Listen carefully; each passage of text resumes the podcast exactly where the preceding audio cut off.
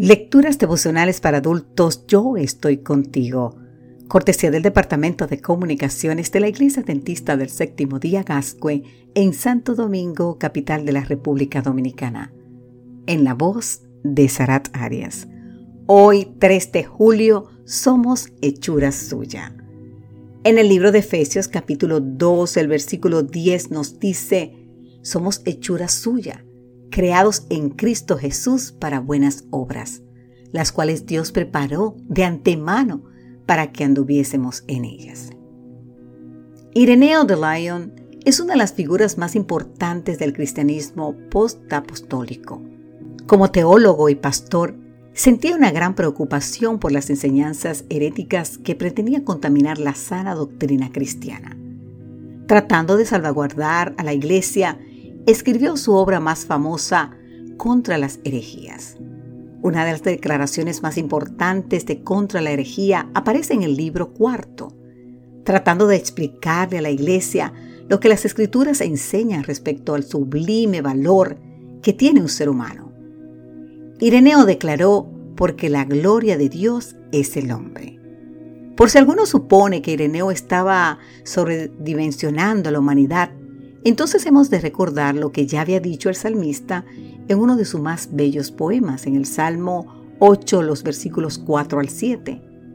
Cuando contemplo tu cielo, obra de tus dedos, la luna y las estrellas que ha dispuesto, ¿qué es el hombre para que te acuerdes de él? ¿El hijo de Adán para que te ocupes de él? Lo has hecho poco menos que un Dios. De gloria y honor lo has coronado. En el Salmo 19 el salmista dice que los cielos proclaman la gloria de Dios. Sin embargo, el poema del Salmo 8 dice que el Creador nos ha coronado a nosotros de gloria y honor. Dios entonces no nos mira como pequeños gusanos inmundos que pululan en un planeta rebelde.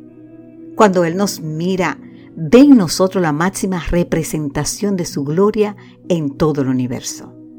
Él nos describe con la dignidad que hemos recibido por su gracia como sus representantes. ¿Cómo nos vemos los unos a los otros, querido amigo, querida amiga? La carta a los Efesios declara que somos hechura suya, creados en Cristo Jesús para buenas obras, las cuales Dios preparó de antemano para que anduviésemos en ellas, así nos dice Efesios 2.10.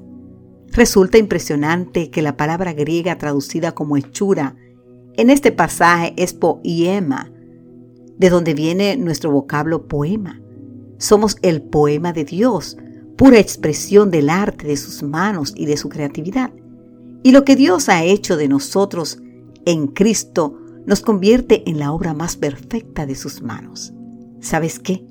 Que nadie nos haga creer que no lo somos. Somos una obra perfecta de nuestro Padre Creador.